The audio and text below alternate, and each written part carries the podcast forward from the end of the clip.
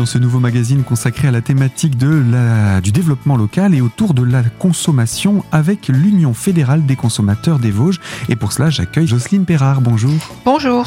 Alors je le rappelle, vous êtes la présidente de l'Union fédérale des consommateurs des Vosges et avec vous, nous parlons de consommation et plus particulièrement en ce début d'année, il y a un hors-série euh, spécial argent qui est paru et euh, on va parler de, de, de ces problèmes de fraude, de ces problèmes de banque et de comment est-ce que euh, ça fonctionne du moins au regard des banques, pour euh, tout faire pour ne pas rembourser euh, un client qui aurait été, qui aurait subi une fraude finalement. Oui, alors c'est le grand article effectivement qui m'a intéressé moi sur le que choisir argent.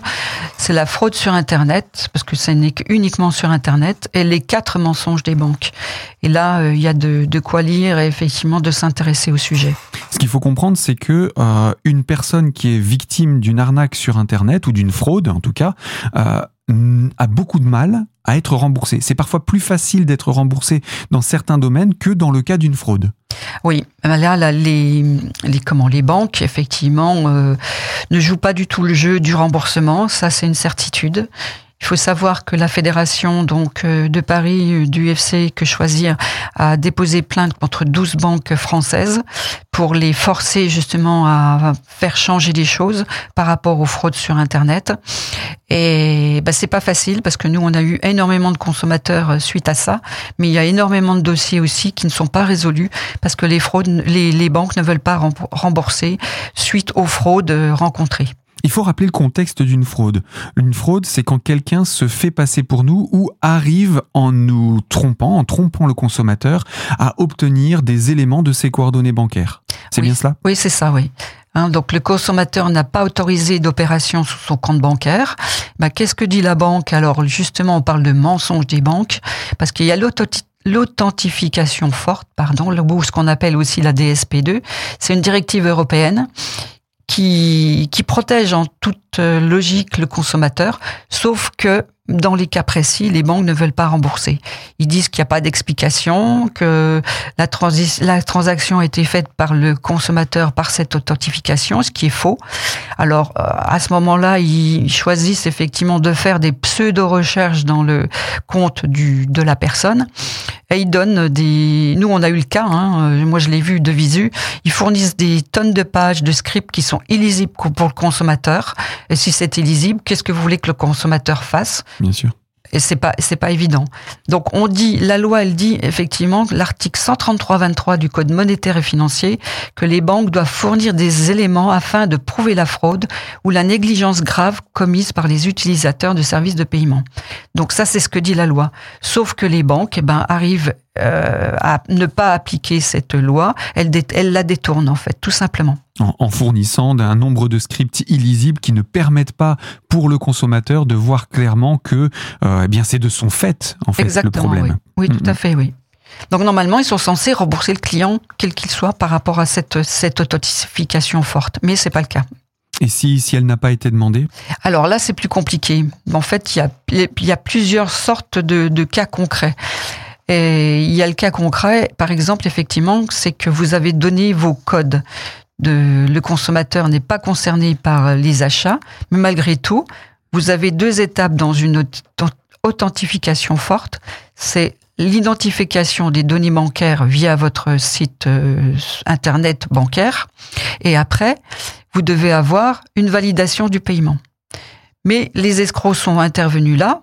Ils ont intercepté les informations de votre compte client et aussi ils ont intercepté le code de validation qui est envoyé sur votre téléphone par SMS.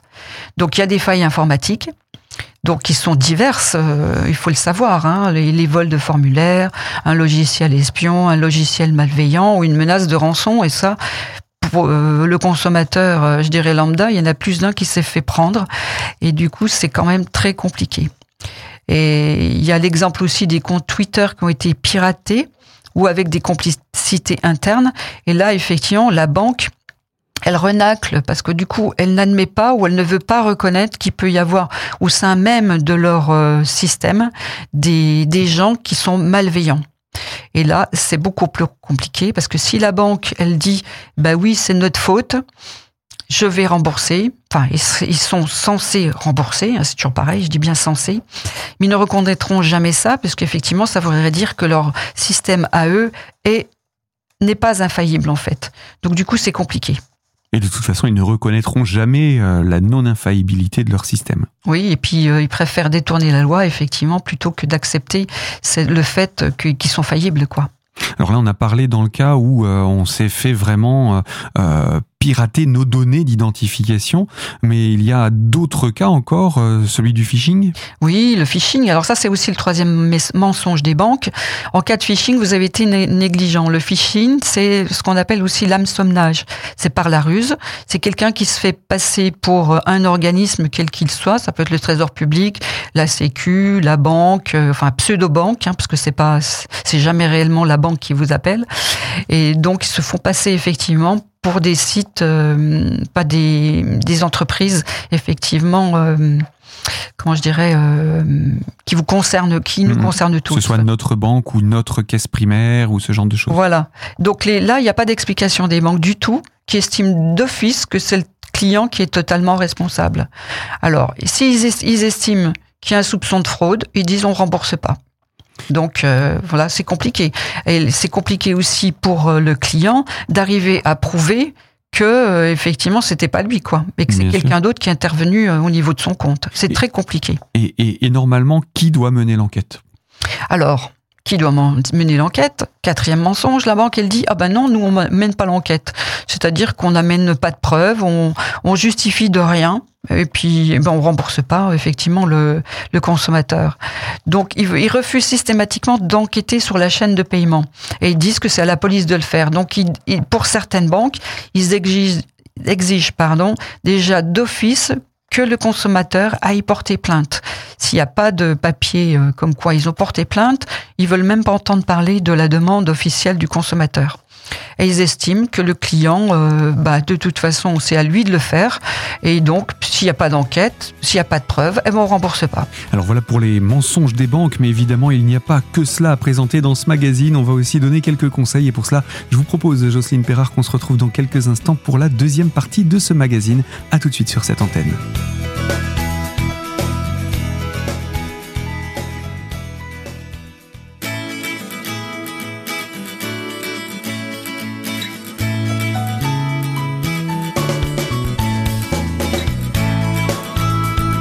Deuxième partie de ce magazine consacré à la thématique de la consommation et autour de l'Union fédérale des consommateurs des Vosges avec Jocelyne Perrard, la présidente de l'association vosgienne.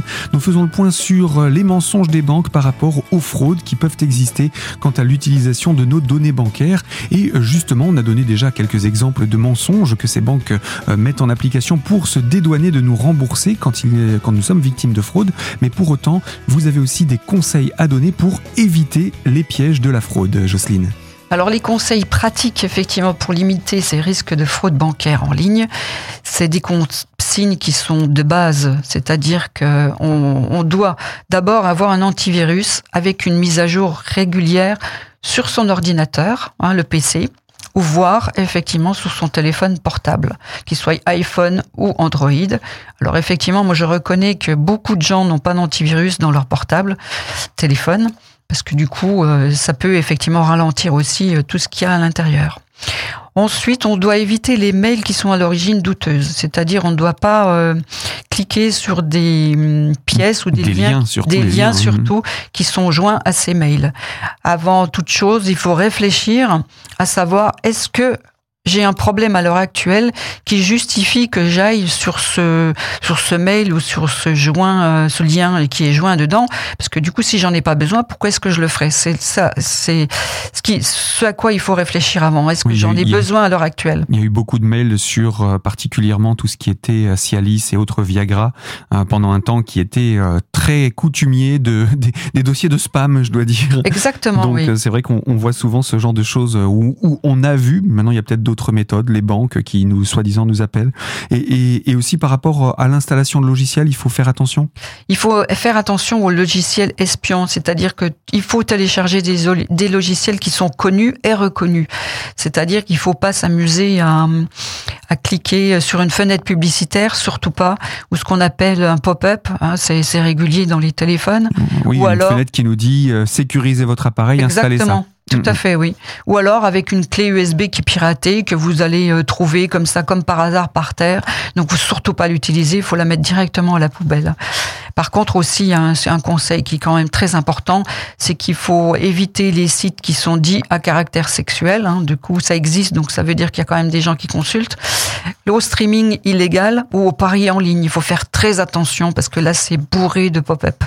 Oui, le streaming illégal, c'est un moyen d'accéder à des contenus habituellement payants de manière soi-disant gratuite, mais qui en fait est un moyen détourné de piéger le, le consommateur. Oui, tout à fait, oui. Il y a aussi d'autres formes de vol. Hein. C'est le vol de formulaire qui s'appelle la forme jacking. Il faut surtout utiliser l'e-carte bleue qui est gratuite. C'est une carte virtuelle avec des chiffres qui sont renouvelés à chaque achat. Ou mhm. alors, effectivement, utiliser, si on n'a pas cette e-carte bleue gratuite, utiliser la carte classique, mais avec le site sécurisé HTTPS. Et là, il faut savoir aussi qu'il vaut mieux utiliser un site connu plutôt qu'un site douteux. Parce qu'il y a hmm. toujours le risque, effectivement, de, de, de, d'un, pardon, d'un piège derrière. D'un piège effectivement derrière par rapport même avec un HTTPS, c'est plus sécurisé mais ça l'est pas totalement non plus. Bien sûr. Et le conseil qu'on peut donner c'est surtout ne jamais enregistrer ses données bancaires sur un site quel qu'il soit. Ça c'est une réalité et quelque chose à faire de façon importante. Mais c'est tellement facile quand on vient sur un site de, de, de, consommation en ligne de se faire piéger de cette manière pour se dire c'est plus facile, je viens régulièrement, etc. Donc on, on, a tendance à laisser nos coordonnées assez facilement. Oui, et puis surtout quand on fait une recherche internet, faut utiliser Google et renseigner l'adresse soi-même, c'est-à-dire effectivement ne pas prendre les premiers, euh, les premières suggestions de, de, Google parce que ça arrive aussi. Là aussi beaucoup de publicité. Exactement, beaucoup de publicité. Il faut rentrer, il faut taper son adresse mail. Hein, mhm. euh, il, y a la, il y a la solution de facilité d'utiliser ce, qu'on, ce qui est proposé de suite, mais il faut faire très attention. Et on n'oubliera jamais justement de ne jamais quand on va sur ces recherches, ne jamais cliquer sur un lien, ne jamais donner ses coordonnées bancaires par Internet, SMS ou téléphone. Il y a aussi d'autres formes de, de vol. C'est le SMS de validation, on en a parlé tout à l'heure. C'est quand on fait un achat sur Internet, il faut bien vérifier quand on va valider effectivement son achat que ça correspond au, à l'intitulé du site, le montant du site, vérifier effectivement si c'est la somme que vous voulez dépenser, et seulement à cette, à cette euh, condition-là, vous validez votre SMS pour effectivement valider votre achat. Sinon, si c'est pas le cas, si vous avez un doute, il faut d'office changer votre identifiant et votre mot de passe bancaire et ainsi que tous vos autres mots de passe que vous avez dans votre ordinateur, parce que vous pouvez être sûr que c'est effectivement une arnaque. Et c'est sans doute là le, plus difficile de changer, de renouveler ces mots de passe. Euh, il y a aussi du nettoyage à faire. Le nettoyage, bah oui, euh, dans l'ordinateur régulièrement. Où on doit, si on n'est pas capable, parce qu'on n'est pas très informaticien ou qu'on n'a pas trop l'habitude, on peut faire appel à un professionnel. Il vous le fera volontiers. Parce que quand on a un ordinateur qui est très lent, alors effectivement, ça peut être un problème de réseau. Ça, ça existe. Hein. Moi, chez moi, c'est effectivement euh, là en ce moment, ça marche très bien. Mais par contre, j'ai eu trois semaines où ça marchait pas du tout. Donc, euh, s'il est vraiment très lent, si vous avez eu des fichiers qui étaient supprimés, si vous avez de la pub qui apparaît de façon intempestive, pardon, il est probablement infecté. Et là, effectivement, il faut vraiment l'amener à un professionnel si vous vous n'arrivez pas à faire le nécessaire. Il faut savoir qu'un ordinateur, ça s'entretient. Il faut enlever euh, tout ce qui est, euh, tout ce que vous pouvez avoir téléchargé. Il faut faire des, des nettoyages réguliers. Moi, j'utilise un pour ne pas le nommer, c'est cleaner, c'est cleaner. Mais effectivement, ça, il a ses avantages et ses inconvénients. Il y en a d'autres aussi. Mais de temps en temps, faut faire effectivement un petit nettoyage magique, je dirais, pour supprimer effectivement euh, toutes les choses qui sont apparues sur, apparues sur votre ordinateur, en sachant qu'une fois que vous avez nettoyé votre ordinateur, malheureusement, mais ben, il va falloir retaper tous vos mots de passe. Et là, c'est pas drôle.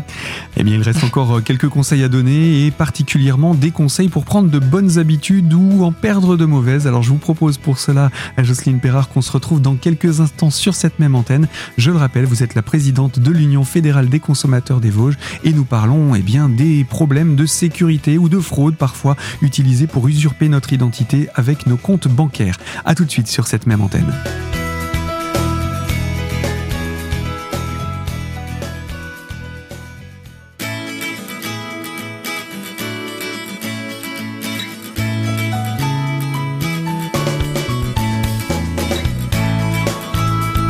Troisième partie de ce magazine consacré à la thématique du développement local et autour de l'Union fédérale des consommateurs des Vosges avec sa présidente Jocelyne Perrard. Nous parlons des conseils pour éviter les fraudes à l'usurpation d'identité et d'identité bancaire. Et dans ce cadre-là, vous avez encore des conseils pour nous permettre de perdre de mauvaises habitudes. Alors les conseils, alors moi c'est un conseil, euh, des conseils pratiques. C'est ce que j'ai rencontré et ce, ce pourquoi effectivement je fais très attention maintenant. Et je pense que hum, si tout le monde pouvait adopter tous ces petits conseils, ce serait super. Ça éviterait effectivement beaucoup de, de choses, de malveillance et, tout ça, quoi. Donc votre, votre ordinateur, on a tous un ordinateur, ou pratiquement tous, et en fait, euh, pour pouvoir avoir accès à votre ordinateur, vous mettez un mot de passe. Donc il faut surtout bien respecter cette étape. Il y a pas du tout de, de sécurité si vous ne rentrez pas de mot de passe. N'importe qui qui, a, qui prend la main sur votre ordinateur, si vous n'avez pas de mot de passe, il a accès à toutes, euh, vos, toutes les fonctions, tout ce que vous avez dans votre ordinateur, et là, c'est grave danger. Mhm. Donc, si vous constatez qu'effectivement, il est infecté, c'est ce qu'on disait tout à l'heure, eh ben, il faut pas oublier de changer aussi cet accès ordinateur avec un nouveau mot de passe. Ça, c'est important. Il y a les accès aussi au site internet. On n'utilise jamais les mêmes mots de passe, surtout pour donc l'accès aux banques, sécu, retraite, trésor public, tous les autres sites officiels qui ont vos données personnelles. Et ça, on peut pas l'empêcher. Maintenant, on travaille, euh, enfin, la, déclaration d'impôt, faut aller sur le site du gouvernemental. Donc, du coup, forcément, vous avez effectivement un accès personnel. Donc pour ça, pour éviter effectivement euh, l'oubli, parce que le problème des mots de passe, eh c'est qu'on les oublie. Le problème, c'est qu'on n'a pas tout dans la tête, hein, et on dort d'une journée à l'autre. Donc du coup, on oublie vite les mots de passe qu'on a créés la veille. Donc on peut utiliser un gestionnaire de mots de passe. Donc je ne vais pas faire de pub pour l'un pour l'autre parce que je les connais pas trop, mais effectivement, ces gestionnaires de mots de passe vont stocker tous vos mots de passe de façon je dirais artificielle avec des chiffres, des lettres, et ça sera très bien protégé. Ou alors, si vous voulez pas utiliser un gestionnaire de mots de passe, c'est avoir un pseudo répertoire avec effectivement tous les mots de passe que vous avez dedans, mais ne le gardez pas dans votre sac à main. Non, ben non. Si vous faites voler votre sac à main, ben vous avez donné tous les accès de votre ordinateur et des et des sites internet ce que vous consultez. Sinon, vous pouvez toujours alors ça, c'est un petit conseil aussi pratique.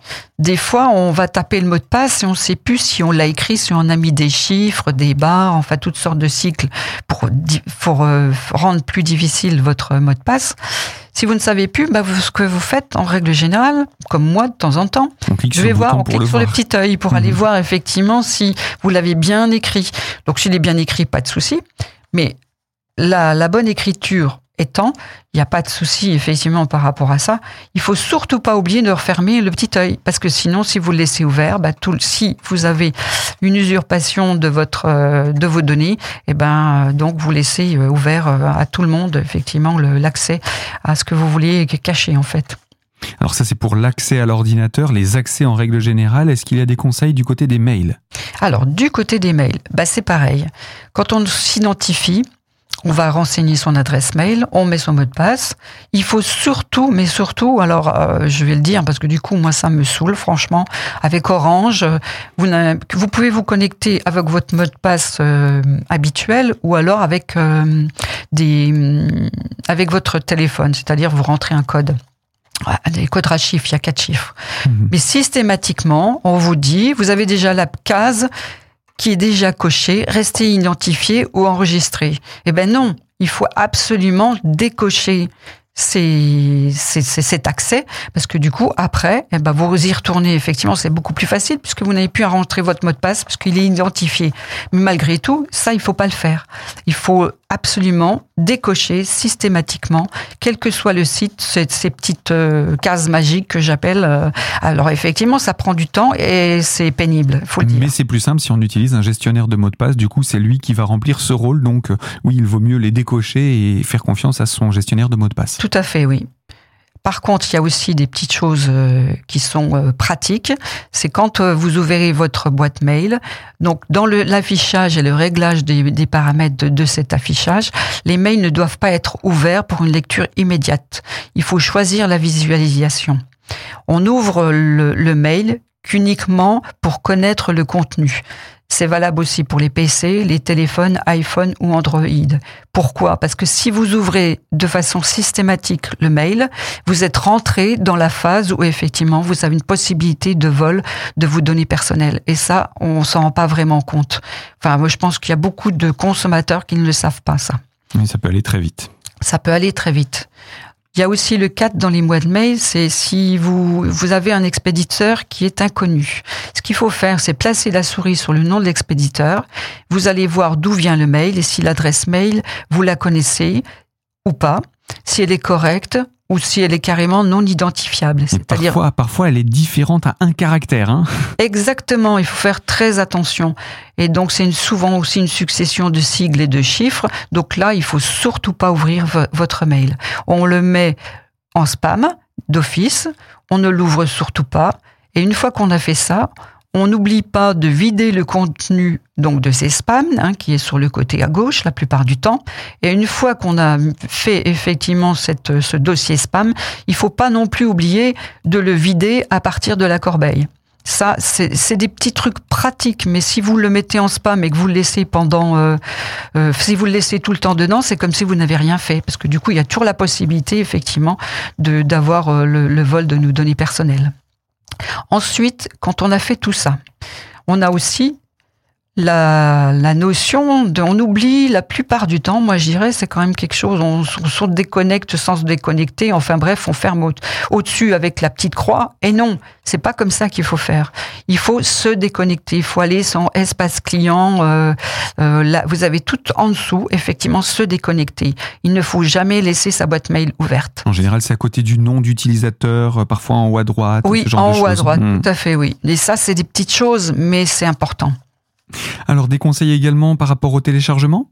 Oui, aussi les téléchargements. Alors, qui n'a pas téléchargé des documents pour les lire, les consulter, parce qu'on en a besoin ponctuellement, et puis de les oublier?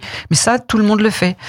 En fait, en réalité, une fois que vous avez euh, consulté le document euh, qui vous intéressait, il faut pas oublier d'aller les supprimer. Et une fois qu'on les a supprimés, eh ben, ils sont supprimés, mais ils sont dans la corbeille. Eh ben, il faut pas oublier de vider la corbeille aussi de façon régulière. Alors que ce soit des documents, bah, ça peut être des administratifs, ça peut être euh, toutes sortes de choses, ça peut être un RIB que vous allez communiquer à, à- à- pour un achat par exemple, parce Mhm. qu'on achète maintenant, on, on joint le RIB effectivement pour euh, ou alors faire un virement. Donc les photos, c'est pareil, les photos personnelles ou les scans qu'on a fait, il faut pas oublier les supprimer. Tout ça, c'est la possibilité d'avoir accès à, des informations confidentielles. Et d'autre part, il ne faut jamais avoir de documents que l'on met sur l'ordinateur, mais sur l'ordinateur, sur le bureau de l'ordinateur. Qui ne l'a jamais fait? Moi, la première. Souvent, c'est ce que je fais. Mais la plupart du temps, ben, j'y retourne euh, et puis je les supprime d'office. Et une fois qu'on a supprimé la totalité donc de, de la corbeille, vous êtes tranquille. Sauf qu'effectivement, ben, comment fait-on si on veut être éviter de, de recharger, euh, de rechercher plutôt un son RIB ou ou, un, ou, ou toutes sortes de choses, par exemple la carte d'identité ou le passeport pour euh, X raisons, par exemple quand on a des documents officiels à refaire, eh ben il faut utiliser une clé USB que vous que vous comment qui est protégée ou alors un disque dur externe où effectivement vous pourrez avoir effectivement les données euh, que vous euh, voulez récupérer. Il faut jamais en fait qu'il y ait de quoi que ce soit dans l'ordinateur, surtout dans l'iPhone, dans enfin dans les téléphones. Mhm. Oui, exactement. Il faut sur- alors je, je vais me répéter, mais il faut aussi se déconnecter de chaque site où on a besoin de le faire, où c'est possible de le faire, parce que ça aussi, eh ben par exemple vous allez sur le site euh, la Fnac ou Amazon, euh, ben, on, on s'est connecté. Donc si on s'est connecté, on peut se déconnecter. Donc il ne faut pas oublier de se déconnecter. Alors tout ça, c'est tous des petits conseils pratiques qu'on ne va pas trouver effectivement euh, sur euh, sur euh, ça c'est plutôt l'utilisation habituelle hein, de chaque consommateur qui devrait être répétée. Moi je pense que ça pourrait être une bonne chose que chacun soit conscient effectivement des erreurs qu'on fait ou de ce qu'on fait pas finalement pour pouvoir effectivement supprimer donc ces mauvaises habitudes et avoir une utilisation qui soit plus fiable par rapport à tous les problèmes qu'on peut rencontrer à l'heure actuelle. Et franchement, quand on voit euh, tous les vols de données, euh, de, c'est effrayant. Euh, effrayant pourquoi? Parce que finalement, personne n'est à l'abri, effectivement, de se faire voler ses données personnelles d'une façon ou d'une autre. Eh bien, merci pour ces conseils, Jocelyne Perrard. Je rappelle, vous êtes la présidente de l'Union fédérale des consommateurs et nous avons fait là le point sur les fraudes aux banques et également sur les conseils à donner pour eh éviter de tomber dans des pièges, que ce soit par rapport à nos utilisations de données bancaires ou tout simplement à nos données importantes et privées. À très bientôt. À bientôt.